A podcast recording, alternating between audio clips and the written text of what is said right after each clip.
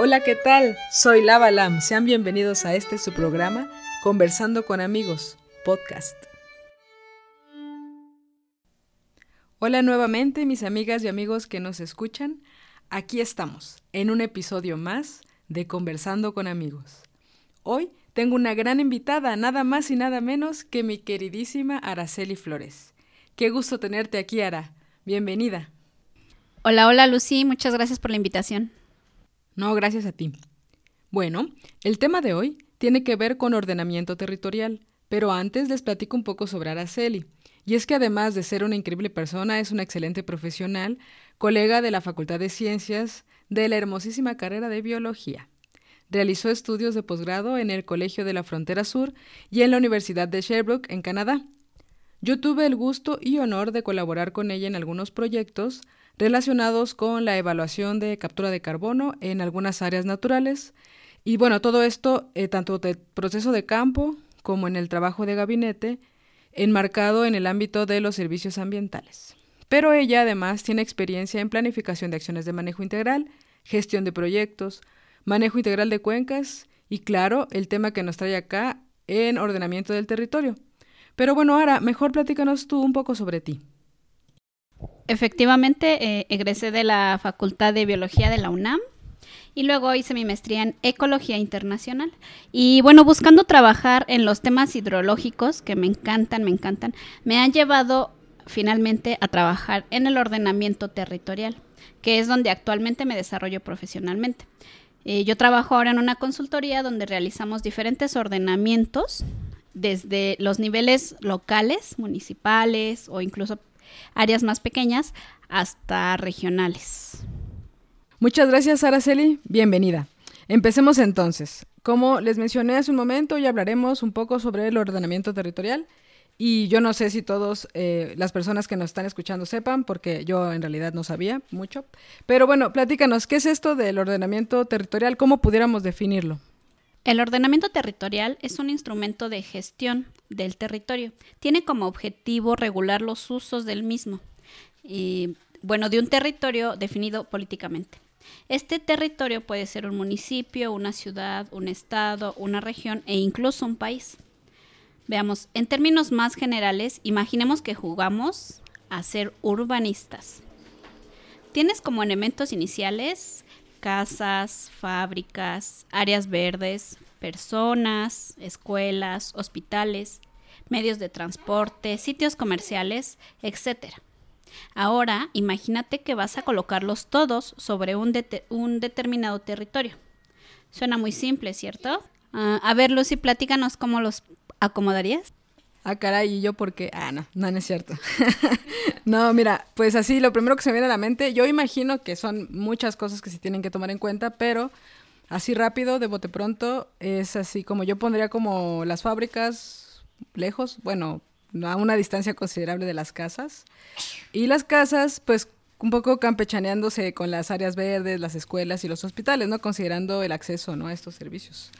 Pues así es como se me ocurre rápidamente. Ok. Ahora piensa en la movilidad de una persona. Eh, esta persona tiene que desplazarse a la escuela de sus hijos y de este lugar hacia el lugar de trabajo. Mm, pues sí, efectivamente, como dices, las fábricas no, no deberían de estar cerca de las casas. Ni tampoco debería haber puras edificaciones o zonas urbanas sin áreas verdes que los rodeen. Ahora, imagínate, no conforme con esto, debemos de pensar en los riesgos que existen en torno a cualquier territorio. ¿De qué riesgos estamos hablando? Deslizamientos, inundaciones, sismos, etc. Además, el suelo por sí solo tiene aptitud y quizá no podría soportar una actividad industrial o edificaciones muy altas. O bien, a veces lo hacemos, implementamos cosas que no deberían en lugares donde donde no son adecuados.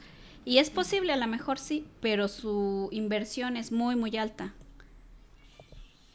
Y bueno, también debemos recordar que, que siempre vamos a necesitar servicios, agua, luz, drenaje.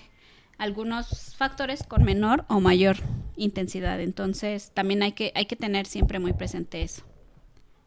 Bueno, lo anterior lo estamos pensando en condiciones ideales, donde el territorio es plano o casi plano y en donde además hemos decidido implementar una ciudad nueva, un desarrollo, ¿no? En Lucis City, que puso sus fábricas lejos de las casas. Pero la realidad es otra. Normalmente hacemos un reordenamiento en ciudades ya desarrolladas, con asentamientos humanos en zonas de alto riesgo y zonas industriales mezcladas con zonas comerciales. Y bueno, efectivamente el territorio no es plano y los cuerpos de agua usualmente ya están en proceso de contaminación. Adicionalmente, desde el ordenamiento también se busca una ordenación estética. Eh, algo que pareciera tan simple como definir la altura máxima de las edificaciones y las superficies verdes o las áreas verdes mínimas de los predios mejoran la homogeneidad paisajística de las zonas urbanas. Gracias, Sara. Oye, algo que me llamó la atención de todo esto que dijiste, bueno, varias cosas, pero primero es este rollo de la, como de la teoría versus la realidad, ¿no? Es decir, sí, muy bonito el ordenamiento, yo puedo poner las casitas así como yo me las imagino, eh, tomando en cuenta muchas cosas, como tú decías, pero la realidad es que todo esto se hace en, lugares donde ya están, ya están, ¿no? las, las ciudades, ya están las zonas urbanas. Y más que ordenamiento, y tú lo mencionabas bien, es un reordenamiento donde tenemos que considerar cosas eh, o edificaciones que están en lugares donde a lo mejor en, un inicio no tendrían ni, ni, siquiera por qué estar, ¿no? Entonces es algo súper interesante eh, y vemos cómo es bien complejo este, esta aplicación, esta implementación eh, de, de, esta, de esta herramienta, ¿no? eso me llamó mucho la atención, uno. Y otro es que eh, en, todo eso que platicaste, veo que involucra eh, muchas disciplinas, es decir, mencionas riesgos, mencionas uso de suelo, mencionas servicios, comercios, diseño, paisaje, construcción. Imagino entonces que, bueno, que sus aplicaciones eh, dado que es eh, una herramienta con muchas disciplinas y sectores eh, involucrados, imagino que también sus usos y aplicaciones pues son varios, ¿no? Son diversos. ¿Cuál es el uso que se le da al ordenamiento territorial? Idealmente, el uso e implementación de los planes de ordenamiento territorial, o POTS, como los llamamos coloquialmente, nos daría como resultado ciudades o territorios urbanos sustentables, con buena calidad de vida para cada uno de sus habitantes, ¿no? Eso, eso es como a lo que queremos llegar tarde o temprano, efectivamente. Sin embargo, aún estamos en el proceso, muy en el proceso. No obstante, se trata de un instrumento legal que nos sirve para definir los límites del uso del suelo, tanto a nivel horizontal como vertical.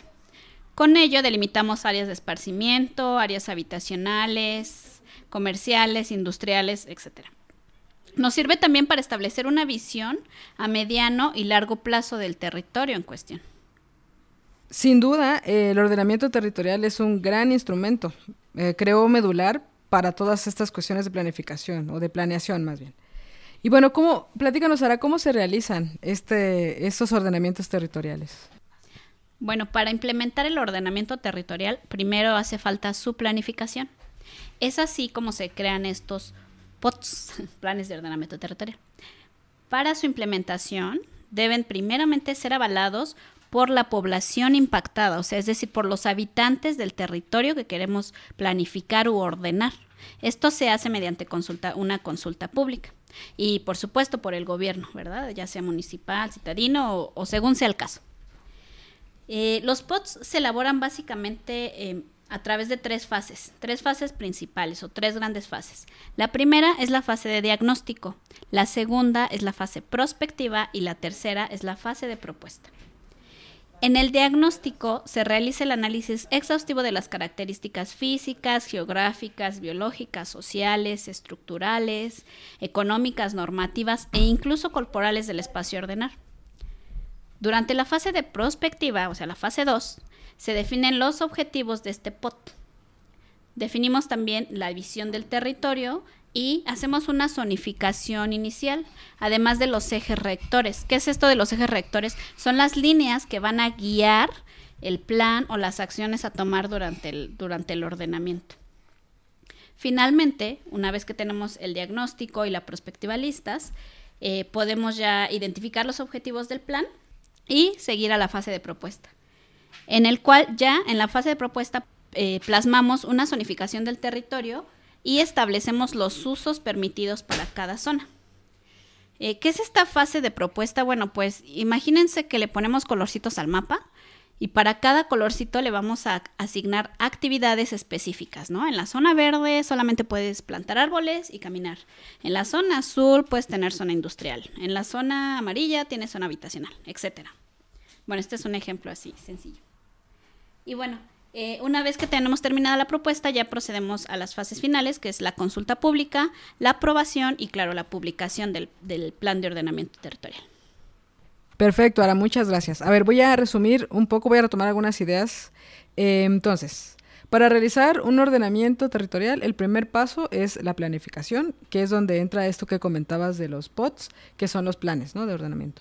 Y después, eh, bueno, hay que hacer en ese plan, hay que hacer un diagnóstico, eh, se definen los objetivos y después de esto pues ya se puede tener la propuesta per se del ordenamiento, donde ya se tiene la zonificación y esto que me gustó el ejemplo que usaste de los colores e imaginar que en cada uno el uso es diferente o más bien qué uso se le puede dar ¿no? al territorio, dependiendo ya de este análisis. Y bueno, y la fase de implementación que implica eh, esto que platicabas de las cuestiones más legales y la consulta pública que me parece bastante interesante. Y ya hablando un poco de este tema legal, Platícanos un poco de la normatividad, es decir, ¿qué marco regulatorio tenemos en México en el tema? En México hay una ley que regula la ordenación del territorio, el uso y su distribución, así como el desarrollo urbano. Esta ley es la Ley General de Asentamientos Humanos, Ordenamiento Territorial y Desarrollo Urbano. Coloquialmente, también tiene su nombre coloquial, le llamamos la LEGOAT, así como en francés. Y como organismo a cargo del cumplimiento, seguimiento y cualquier otra gestión relacionada con el tema, tenemos a la SEDATU, es decir, la Secretaría de Desarrollo Agrario, de Desarrollo Agrario Territorial y Urbano. Pero los POTS, los planes, son como tal una normativa en el ámbito local. Eh, digamos que hay jerarquías normativas. Tenemos en primer lugar la Constitución Política de la República Mexicana, eh, luego en el eslabón un piso abajo, digamos, tenemos a la Ley General de Asentamientos Humanos, Ordenamiento Territorial y Desarrollo Urbano. Luego vienen las normativas estatales, leyes, etcétera, estatales y regionales. Luego vienen las municipales. Y, por debajo viene entonces ya el Plan de Ordenamiento Territorial. Además, dentro de este esquema hay un montón de normativas asociadas. Debajo o casi paralelos a la Constitución tenemos todos los acuerdos internacionales ratificados por el país. Luego, empalmando o al mismo nivel de la LEGOT, tenemos las leyes de protección ambiental, leyes de propiedad, eh, bueno, de propiedad del suelo, de uso y generación de información, etc. Todo esto a nivel federal. Luego ya bajamos a las leyes locales, que también tienen sus otras normativas paralelas. Y adicionalmente tenemos N cantidad de normas que se deben de respetar a la hora de elaborar un, un POT. Cabe mencionar además que cada estado tiene sus propias secretarías o institutos que regulan su ámbito territorial. Y bueno, a nivel municipal, aunque existen muchas variaciones, también tenemos municipios que llegan a, a tener institutos de planificación territorial. Son los famosos implanes, pero bueno, en otra ocasión podemos hablar de los implanes. Gracias, Sara. Justo tenía algunas dudas respecto a la escala, es decir, eh, bueno, has respondido que hay leyes y normatividad a todas las escalas, locales, regionales, municipales, estatales y federales. Entonces, bueno, ya eso responde a algo que ya no vale la pena preguntar. Entonces, seguimos con otro. Eh, eh, por ejemplo, en materia de medio ambiente, bueno, esto es súper relevante, ¿no? Entonces, Em, para la conservación, por ejemplo, ¿qué nos podrías platicar sobre la aplicación que tiene un ordenamiento territorial con los recursos naturales? Sí, claro, van de la mano, de hecho. En términos de conservación y protección medioambiental, en primera instancia es que mediante el ordenamiento territorial se delimitan las áreas exclusivas para conservación y áreas que, si bien no tienen un uso exclusivo de conservación, pueden ser utilizadas bajo esquemas de aprovechamiento sustentable. Luego, una de las premisas clave del ordenamiento territorial es que busca mejorar la calidad de vida de los habitantes de un territorio en cuestión, a través de la mejora en los sistemas de movilidad, distribución de viviendas, distribución de comercios y usos corporativos. y por supuesto del incremento en áreas verdes de calidad y accesibles para mayor parte de la población. Además, el uso de tecnologías verdes o tecnologías ecológicas que promuevan la reducción, la reducción de emisiones contaminantes. Mm, todo esto en términos generales. Y antes de pasar a la siguiente pregunta, me gustaría comentar que un eje rector en términos ambientales es buscar nuevos espacios que permitan el establecimiento de corredores verdes o corredores biológicos en áreas más grandes, sin interrumpir el desarrollo económico y social de la región, sino al contrario que contribuyan al mismo. ¿Cómo se hace esto? Pues se hace buscando espacios subutilizados, cercanos o circundantes a áreas naturales protegidas, Usualmente se encuentran en zonas rurales y a partir de ellos crear un patrón de conexión y buscar acciones de manejo y restauración sobre estas nuevas áreas que, pretendemos implementar como áreas verdes o áreas de protección. Eh, además, funcionan muy bien para incrementar la zona buffer y las zonas de amortiguamiento de las áreas naturales protegidas ya establecidas. Ok, muchas gracias, Sara. Fíjate que me parece muy interesante algo que, acabas de, mencionar, que también va un poco con una inquietud que, se tenía ahorita que, al respecto, eh, que, tiene que ver con esto del desarrollo. Tú mencionaste algo muy interesante, la búsqueda de espacios que permiten el establecimiento de, de cuestiones verdes o corredores biológicos sin interrumpir el desarrollo económico y social. Esto es muy interesante porque justo a eso a eso va la siguiente pregunta. Hablando de medio ambiente, esto de, del ordenamiento territorial, nos sirve entonces para ver cuáles son las actividades más adecuadas eh, con, el medio ambiente también y pensando un poco en ello, a veces pareciera que, que hay un conflicto porque se piensa que no hay cabida para la conservación cuando se planea también em, desarrollo o productividad. ¿Qué opinas de esto? ¿Se puede conciliar esto del desarrollo y los recursos naturales? ¿Tienes algún ejemplo de un buen ejercicio de ello? Eh, pues sí, Lucy, como bien dices, el ordenamiento territorial sirve para encontrar y ubicar las actividades adecuadas para el territorio, es decir, buscar una aptitud del suelo. Se busca que el impacto pueda ser soportado o mitigado por el, por el ecosistema donde se realiza alguna actividad antrópica. Aunque por otro lado, tampoco podemos negar el impacto negativo que ocurre sobre los ecosistemas a causa de casi cualquier actividad antrópica que realicemos sobre ellos. Sin embargo, en la búsqueda de promover la permanencia de la biodiversidad y los servicios ambientales de un territorio, se identifican las zonas de mayor importancia ecológica para su protección. Aun si no estuvieran dentro de, dentro de áreas naturales protegidas, podemos encontrar algunas zonas que son, eh, digamos, Mm, útiles, ¿no? O, sería muy beneficioso que se, que se implementaran como ANPs. Sobre el resto del territorio se permiten el resto de las actividades, industria, habitación, comercial, incluso actividades extractivas. Siempre la ordenación promueve el uso de tecnologías y métodos que reduzcan el impacto ambiental. Eh, por ejemplo, el uso de plantas de tratamientos, drenajes pluviales, manejo integral de residuos, o reducción de contaminantes atmosféricos. Y bueno, en relación al tema del crecimiento económico, sí es difícil encontrar un equilibrio entre conservación y desarrollo económico. Aunque no obstante yo considero que con una buena inversión y sobre todo mucha voluntad política podemos alcanzar una neutralización, por lo que yo respondería optimistamente a tu pregunta con un sí. Como ejemplo, Lucy, y retomando el ejemplo de las conexiones verdes, podría platicarte ahora lo que pasa en una ciudad de España, se llama Vitoria Gaist, en el País Vasco, en donde se ha implementado ya, eso ya está hecho, un anillo verde que bordea la ciudad. No, no imaginemos un anillo tal cual, así se le llama, pero tiene formas distintivas.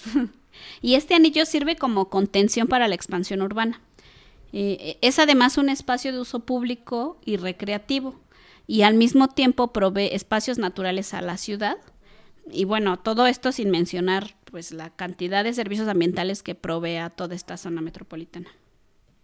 Sí, yo también considero que, que sí puede haber una conciliación. Ya en un momento quiero retomar este punto, pero bueno, ya pensando a lo mejor un poco en la vocación de la tierra y las ocupaciones urbanas que hemos visto en algunos lugares, particularmente, o sea, hablando, hablando de México, hay cosas que siguen pasando, ¿no? Que es eh, mucha irregularidad en los usos del terreno, que son visibles, por ejemplo, cuando hay desastres naturales, ¿no?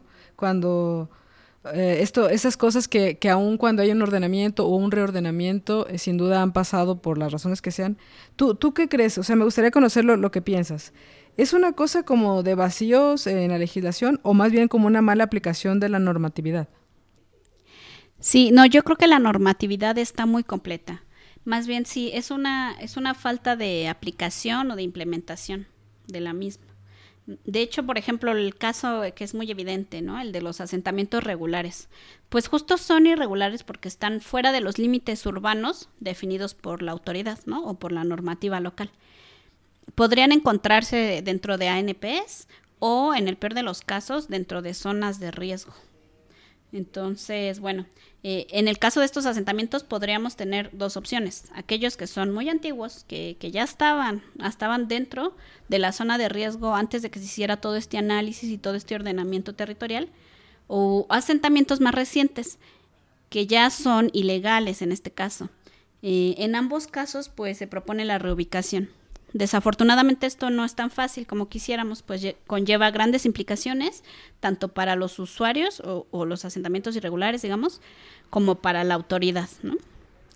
Y bueno, a veces mm, también faltamos a la normativa en formas tan simples como construir más niveles de los permitidos, ¿no? Eh, justamente esto de los colorcitos, a lo mejor digamos un amarillo claro, un amarillo fuerte, alguno nos dice que podemos construir 10 niveles y en otros solo 5.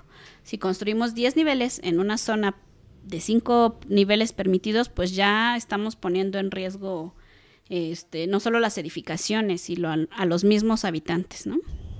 Entonces, es esto. Sí, desafortunadamente eso sigue pasando, estos... Eh, corrupción y muchas otras situaciones.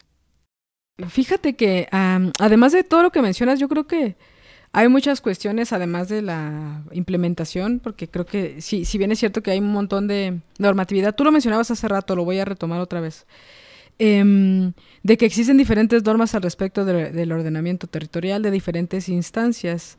Eh, en, mi, en mi muy particular punto de vista, justo creo que ese también puede ser el problema y eso es como una opinión personal. Es decir, creo que también existen diferentes tipos de normativas para este mismo tema, de distintas iniciativas e instituciones. Por ejemplo, mencionabas a pero también está el sector agropecuario, el sector turismo, Semarnat, ¿no?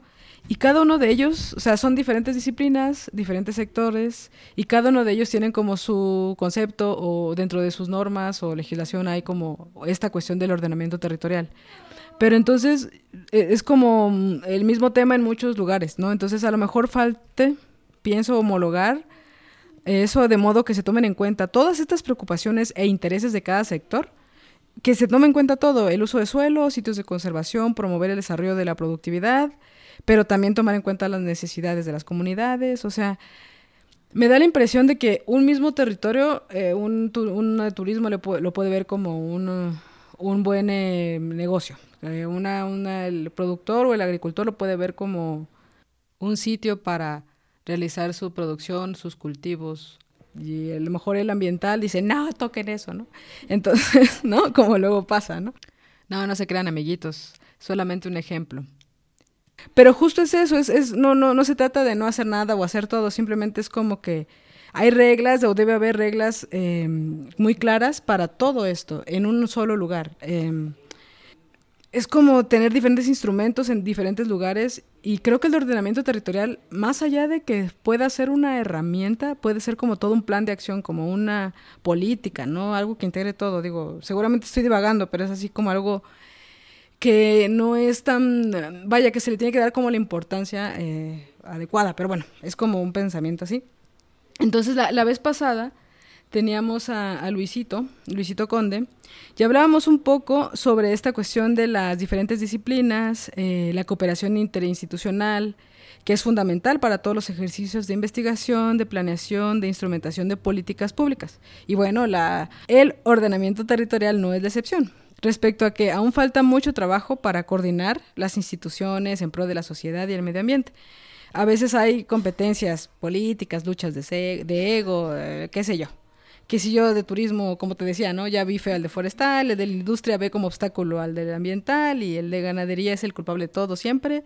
En tu experiencia, ¿cómo ves tú esto de la coordinación interinstitucional?